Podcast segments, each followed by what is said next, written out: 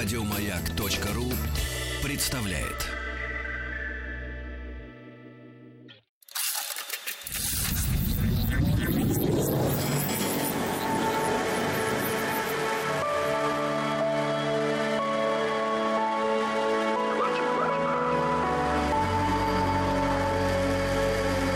Стаховский лайф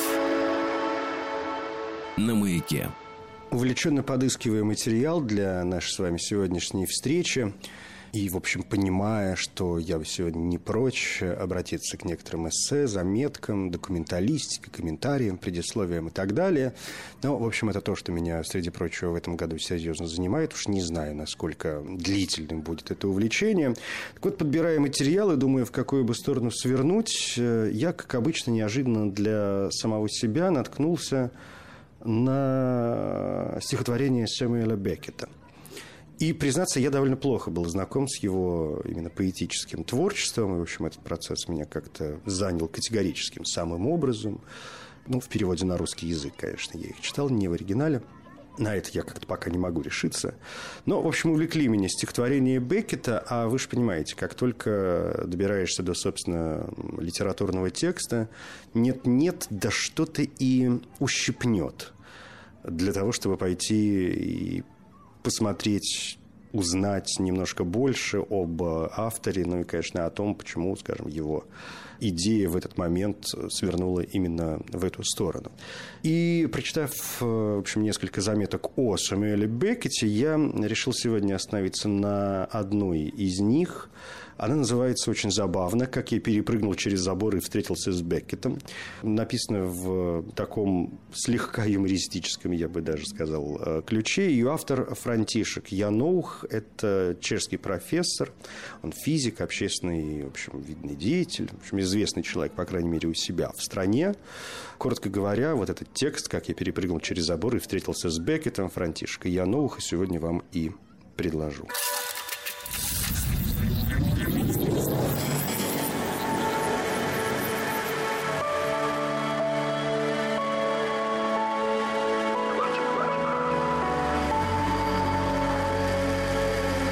Стаховский лайф на маяке.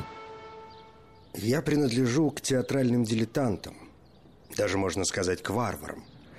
Для театра у меня времени не остается, особенно в Швеции, где у меня времени еще меньше, чем где-либо, и где я, к тому же, понимаю примерно 50-80% текста, в зависимости от диалекта актера и акустики в театре. Одним словом, я поистине не принадлежу к театральным завсегдатаям. О Самуэле Беккете мне было известно совсем немного. Правда, несколько лет назад я видел его пьесу «В ожидании Годо» и прочел ряд его абсурдистских рассказов. И хотя я уже тогда понимал, что он принадлежит классикам, но всю величину его таланта я начал осознавать лишь после того, как прочитал письмо Вацлава Гавела Беккету, написанное Гавелом после возвращения из тюрьмы – Беккет был для Гавела богом, обитавшим где-то на Олимпе, и я, простой смертный физик, должен был передать письмо Гавела туда, на Олимп. С самого начала встала проблема с адресом. Оказалось, что у Беккета не имелось никакого адреса. После довольно длительных поисков я, наконец, нашел его агента. Собственно говоря, его нашел мой друг, актер и театральный режиссер Ива Палец – этот агент дал нам совет написать Беккету до востребования на адрес одного театрального издательства в Париже. Я приписал к письму Гавила несколько фраз и отправил письмо. Вскоре от Беккета пришел ответ и небольшое письмо, которое я должен был передать Вацлаву. Пока я вел себя совершенно спокойно, я все еще не осознавал, что являюсь посредником между Богом и нормальным смертным, и что маленькая записка Беккета Гавелу, написанная черными чернилами мелким заостренным старческим почерком, приведет адресата в полный восторг. Вацлав на самом деле пришел в экстаз. Он поместил письмо Беккета под стекло и гордо показывал его всем своим друзьям и знакомым. Великий бог Беккет спустился с небес на землю и написал ему несколько строчек. Я, в свою очередь, тоже написал Беккету несколько строчек, сообщив ему, что его ответ на письмо Гавила и книга, посланная им Гавилу, были переданы адресату и вызвали огромную радость. В ответ на это Беккет прислал мне открытку с кратким текстом и чек на круглую сумму для фонда «Хартии-77», за что я поблагодарил его письмом. И на этом для меня, грешника и маловерного театрального язычника, казалось, закончилась глава Беккет. Но я все же решил, что при первой возможности схожу посмотреть еще какие-нибудь пьесы Беккета. Осенью 1983 года меня прибило к театру, я бы сказал, с другой стороны занавеса. Не как зрителя, но, собственно говоря, как кого. Я не был ни агентом, ни режиссером, ни актером, ни даже театральным директором. Я только попросил Гавела, чтобы он написал какую-нибудь мини-пьесу для вечера солидарности с преследуемыми чехословацкими писателями и интеллектуалами, которые я вместе с несколькими известными шведскими деятелями культуры хотели устроить в октябре в Стокгольме.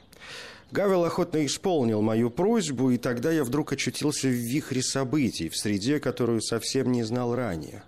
Режиссер, директор театра, актеры и актрисы, ассистенты режиссера, театральные агенты, а также разные другие театральные работники, даже не знаю какие, переводчики, билетерши, дамы и господа из службы информации – все это было для меня новым, очень увлекательным и захватывающим.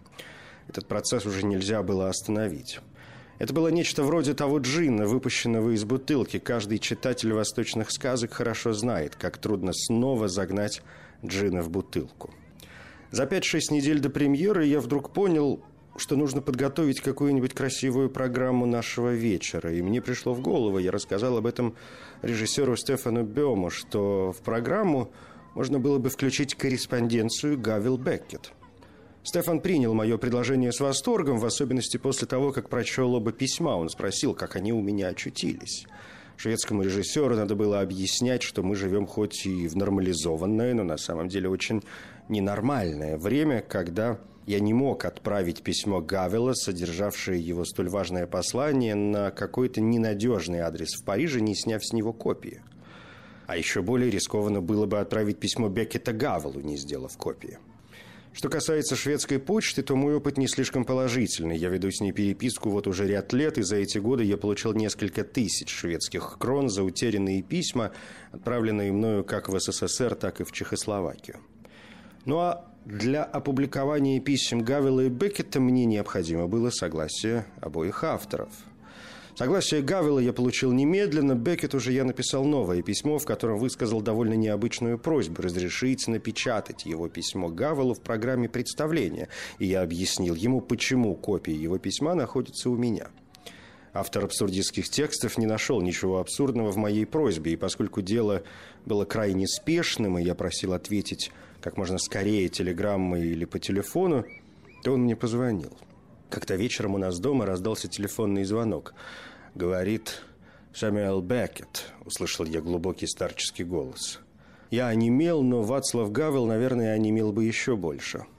Могу я говорить с мистером Яноухом? Это я? Я получил ваше письмо. Естественно, вы можете опубликовать мое письмо. Между прочим, как поживает Вацлав Гавел? Он произносил его имя на французский манер. Это звучало примерно как Ваклававел. Потому что для французов, как известно, произношение буквы Х, H, H в начале слова, в начале фамилии Гавела составляет трудности, сравнимые лишь с затруднениями китайцев при попытке различить произношение букв R и L. Передавайте ему, пожалуйста, от меня привет. Я начал рассказывать ему немного о Гавеле, и поскольку я не был Гавелом, то звонок Беккета с театрального Олимпа меня парализовал лишь чуть-чуть, и мне пришла в голову некая идея. Идей у меня всегда достаточно, как говорил Остап Бендер, идеи наши, деньги ваши. Мистер Беккет, не могли бы мы на этот вечер в Стокгольме поставить также вашу пьесу «Катастрофа», посвященную вами Вацлаву Гавелу? Думаю, что мне даже удалось правильно произнести «Пуарваклававел». Конечно, вы можете это сделать. Даю вам свое согласие и посылаю вам текст этой пьесы.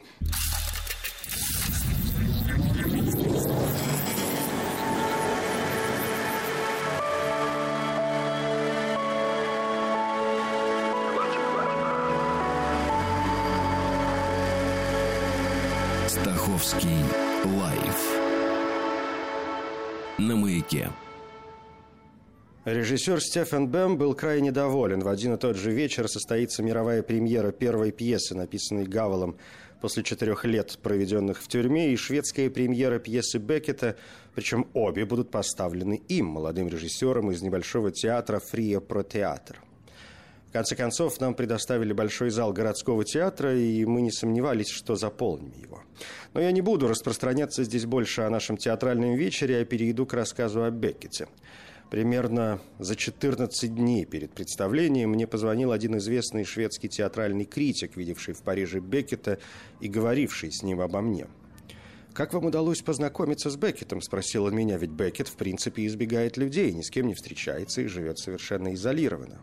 Опасаюсь, что мой ответ не совсем удовлетворил этого театрального критика. Мы познакомились через Гавела, и я и не подозревал, что Беккет такой феномен в театральном мире и обращался с ним во всех моих письмах, как с обыкновенным смертным. Не буду здесь останавливаться на всех подробностях, но мы с Беккетом еще несколько раз обменялись письмами о копирайтах, а потом после представления я подробно описал ему в письме, как все проходило в театре. Одновременно я написал – что решил послать ему в качестве моей личной благодарности за его поддержку и помощь небольшой стамп известного чешского художника, инспирированный пьесой «В ожидании Годо». Бекет заранее поблагодарил меня, однако примерно через месяц посылка в виде трубки, в которую был вложен стамп, вернулась обратно в Стокгольм. Издательство в Париже переслало ее на домашний адрес Беккета, но он не получил на почте заказную посылку. Таким путем я, собственно, узнал его домашний адрес. Беккету не надо было опасаться, я никому не открыл бы этот секрет и отнесся бы с уважением к его инкогнито. После этого мы еще дважды обменялись письмами. Беккет прислал мне адрес другого издательства, куда я должен был отправить эстамп. Наконец, получив его, он письменно поблагодарил меня. Я собирался провести уикенд 1 апреля в Париже. Перед этим у меня было какое-то заседание в Швейцарии. А в Париже всегда приятно провести уикенд. К тому же стоимость прямого авиабилета в Швейцарию не отличается от цены рейса, если летишь через Париж. Вдруг мне пришла в голову сумасшедшая идея. Я написал Беккету, что буду в Париже и хотел бы заглянуть к нему, если это не покажется ему слишком дерзким. Мне хотелось лично поблагодарить его за все, что он для нас сделал. В случае согласия пусть сообщит мне на парижский адрес моих друзей, где и когда нам можно встретиться. У меня есть в Париже некая симпатичная мансарда, квартирка в еврейском квартале, каких-нибудь 150 метров от Рю-Ривали. Вернее, не мансарда, а только ключ от нее, зато я могу переночевать там всякий раз, когда приезжаю в Париж. Я езжу туда как домой. Консьержка здоровается со мной, как будто я здесь постоянно проживаю. Одним словом, это одно из самых романтичных для меня мест в Париже. Я прилетел в Париж в пятницу вечером. В мансарде меня ожидало письмо от Беккета. Он будет ждать меня в воскресенье 1 апреля 1984 года в 11.00 в гостинице PLM Сан-Жак «Join me if you can».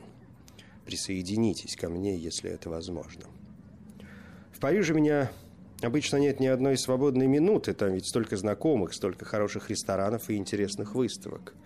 Надо сказать, что у моей мансарды есть один крупный недостаток, который можно рассматривать, если к этому подойти диалектически и как большое достоинство, а именно там нет телефона. Поэтому в Париже я всегда должен был носить в кармане массу франков и обзавестись терпением, стоя в очередях в телефонные будки. Вы не можете себе представить, как долго может звонить по телефону какой-нибудь араб. А парижские телефонные будки почти всегда оккупированы арабами. Так вот, в субботу вечером я вышел из дому, чтобы позвонить по телефону нескольким друзьям. Было около девяти часов вечера. В половине десятого некий араб наконец-то освободил будку. Я позвонил и договорился о встречах, после чего у меня оставалось еще пара франков – Тогда я позвонил одному чешскому другу-физику с музыкальным именем Франц Легар. Он обрадовался моему звонку и настаивал на том, чтобы я к нему немедленно приехал. Он, мол, уже почти достроил новый дом. К тому же у него как раз находится наш общий друг из Америки, которого я тоже не видел несколько лет. Я постарался объяснить, мол, не могу, очень занят. Мой друг не хотел ничего слышать и закончил наш разговор словами «возьми пижаму и зубную щетку, а я через час Буду ждать тебя у подъезда. Я забыл сказать, что Франсуа живет в 40 километрах от Парижа и что было уже довольно поздно. Парижское метро, однако, работает прекрасно, загородные поезда ездят быстро и часто, сообщение хорошее. Поэтому я оказался на станции даже раньше, чем мой друг. Ожидая его, я успел нарвать для хозяйки дома несколько веточек расцветшей дикой черешни. Это было просто удивительно. Пару дней назад я уезжал из промерзшей Швеции, а тут вдруг весна в полном расцвете. Мы с друзьями просидели до трех часов утра, беседовали, пили хороший коньяк и наслаждались, глядя на потрескивающие в камине поленья. Я сказал моему другу, что должен встать в 8 часов утра, так как в 11 меня будет ждать Беккет. Ледяной душ пробудил и воскресил меня. В гараже, а до железнодорожной станции надо было ехать 18 километров, нас ждал неприятный сюрприз. Батарея в машине моего друга была полностью разряжена. «Нет, я не могу подвести Вацлава», — сказал я сам себе и начал быстро соображать, как в воскресенье утром, когда вся Франция еще спит, добраться из этого захолустья до Парижа. Дело в том, что я звонил Гавелу в субботу во второй половине дня и рассказал ему, что встречусь с Беккетом, на что Гавел заметил, что он сам бы на это никогда не решился — а когда я сообщил ему, что встреча произойдет уже завтра в 11 часов утра, то он сказал, что будет волноваться за меня и, нервничая, будет плохо спать ночью. Мы начали заряжать батарею, я то и дело нетерпеливо поглядывал на часы. Время шло неимоверно быстро, а стрелка на циферблате заряжающего устройства почти не двигалась. Через 20 минут мой друг-физик решил, что мы могли бы уже попробовать завести машину с горки, и если нам посчастливится, то доберемся на станцию вовремя. Нам посчастливилось. Мы мчались как бешеные по узким дорогам, но когда уже приближались к станции, то оказалось, что шлагбаум уже опущен. Поезд как раз ехал в Париж. В воскресенье рано утром поезда ходят всего раз в час. «Беги по подземному переходу на другую сторону, ты еще успеешь», — посоветовал мой друг. Я побежал, как сумасшедший, прибежал на станцию, но между мной и поездом, который уже стоял на станции готовился к отъезду, был почти двухметровый забор, а в нем никакой дыры. Я чувствовал себя как персонаж чешского классика Гашика. У него в руке был ключ от туалета, и все же он... Ну, вы понимаете. От полного отчаяния я разбежался и перескочил этот забор. Две француженки захлопали в ладоши, я же подбежал к последнему вагону, нажал кнопку, двери открылись и впустили меня. Отдышался я только перед самым Парижем. На станции Шателлет у меня возникла новая проблема. Я забыл, что ехал без билета. А магнитные контрольные автоматы не хотели выпустить меня из метро. Тогда я притиснулся к одному негру и вышел с ним наружу на его билет. Он посмотрел на меня удивленно, но ничего не сказал. Я ведь тоже ничего не говорю, когда они так долго болтают по телефону.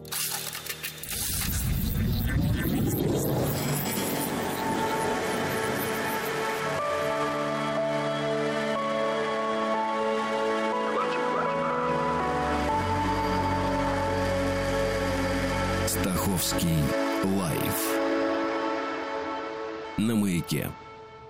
Мне удалось все успеть. Принять душ, переодеться, вовремя приехать в гостиницу. И вот я сидел в холле и смотрел на дверь. Узнаю ли я его? И как он узнает меня?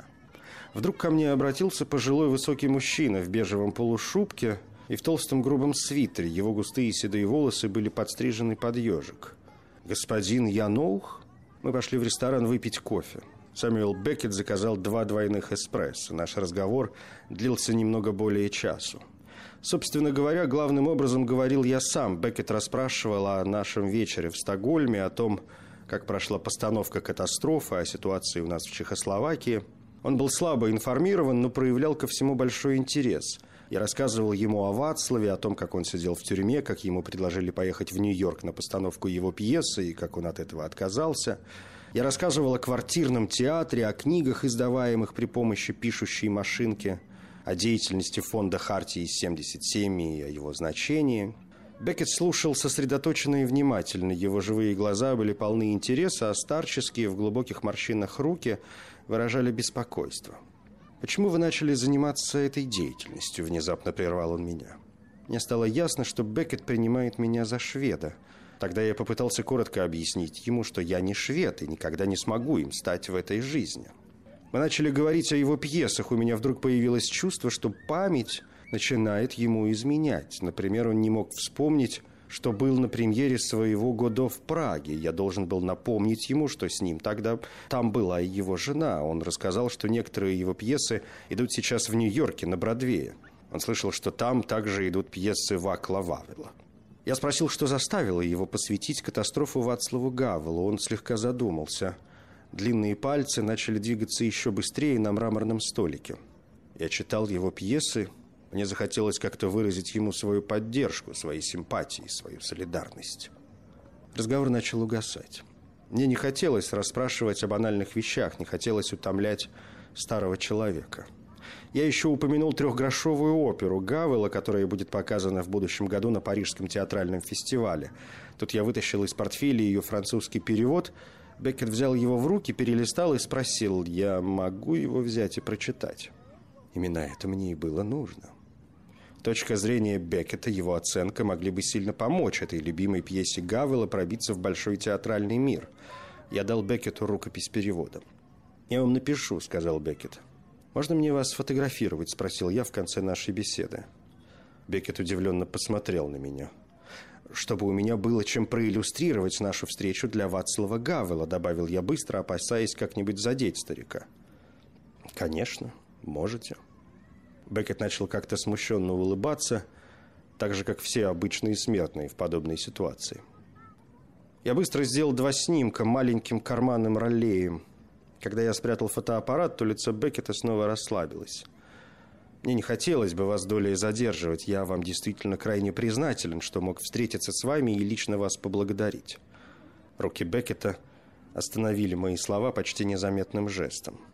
Я хотел заплатить за кофе, но он мне этого не позволил. Сам позвал официанта и дал ему помятые сто франков. Официант унес деньги на подносе и долго не возвращался. Мы продолжали беседовать. Через несколько минут Беккет остановил другого официанта, пробегавшего мимо нашего столика, и довольно сердито сказал ему по-французски «Верните сдачу». Первый официант вскоре вернулся и, извиняясь, подал Бекету сдачу на подносе. Бекет пересчитал деньги и выделил ему чаевые. Мы встали и пошли к выходу.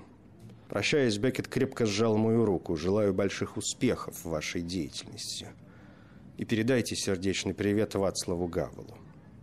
Вечером я рассказывал о моей встрече с Беккетом одной француженке. Когда-то она играла в театре. Вы встретились с Беккетом? Уж не придумываете ли вы? Я никогда не встречала человека, который бы лично говорил с Беккетом. Мне пришлось показать ей приглашение на нашу с ним встречу. Она недоверчиво его рассмотрела и перечитала. У меня было такое чувство, что она даже хотела попробовать бумагу на зубок, чтобы убедиться в ее подлинности. Оставшуюся часть вечера у меня было ощущение, что она перенесла часть своего восхищения Беккетом и на меня, сумевшего с ним встретиться. Собственно, я должен поблагодарить Вацлава Гавала за входной билет в театральный мир. Не будь Гавала, я бы с Беккетом никогда не встретился. По скриптум. Текст на открытке Вацлава Гавала. 1 апреля 1984 года. В 11.00 у меня был с Дэна Курбанок, и мы интенсивно думали о том, как ты разговариваешь с Беккетом. Сденек мне как-то сказал, что письмо от Беккета – это первая вещь в жизни, из-за которой он мне искренне завидует. А я ему на это ответил.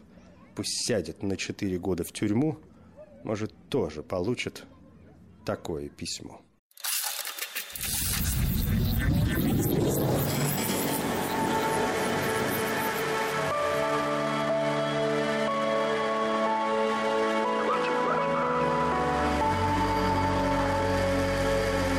Стаховский лайф на маяке. Как я перепрыгнул через забор и встретился с Беккетом, это небольшое эссе, небольшая заметка Франтишека Яноуха. Франтишек Яноух – это чешский э, профессор, физик, известный чешский политический и общественный э, деятель, который периодически радует общественность такими своими зарисовками. И вот эта заметка, ну, если верить э, изданию «Вестник Европы», номер 28 за 2010 год, где оно и было опубликовано, в авторизованном переводе с чешского «Аде Кольман» датируется 1 марта 2010 года, Стокгольм. но я, честно говоря, не очень понимаю. Заметка э, датируется 1 марта 2010 года или авторизованный перевод с чешского Ады Кольман датируется 1 марта 2010 года. Тут появлялось, конечно, несколько имен. Кто такой Вацлав Гавел, наверное, пояснять э, не имеет совершенно никакого смысла. Хотя, с другой стороны, почему бы и нет, это, конечно, известнейший чешский писатель, драматург, диссидент, антикоммунист. Последний президент Чехословакии, он был им с 1989 по 1992 год, и в то же время первый президент Чехии. Он занимал этот пост с 1993 по 2000 1993 год. Гавел член Европейского совета по толерантности и примирению. Ну, в общем, выдающаяся, конечно, фигура. Он родился в Праге в 1936 году, скончался в 2011. Ну, э, кроме того, наверное, наверное, надо бы добавить ко всему вышесказанному вот еще. Там есть такой момент после этой заметки, который называется «подрисуночная подпись». А, и Франтишек Яноух в этой подрисуночной подписи пишет, э, что Беккет, я уже цитирую, Беккет пригласил меня в записке встретить его 1 апреля. Я ошибочно написал 1 мая 1984 года в гостинице ПЛМ Сан-Жак, Рю Сан-Жак, 17, в 11 часов. И вот в конце этой встречи сделана фотография. Фотография была сделана на маленьком фотоаппарате Ролей 35. Качество оказалось настолько превосходным, что сделаны были фотографии размером 100 на 80 сантиметров. Одна была послана Гавелу, и одна висит у меня дома, пишет Франтишек Яноух. И здесь, в принципе, можно поставить точку. Это объект 22, я Евгений Стаховский. Спасибо. Еще больше подкастов на радиомаяк.ру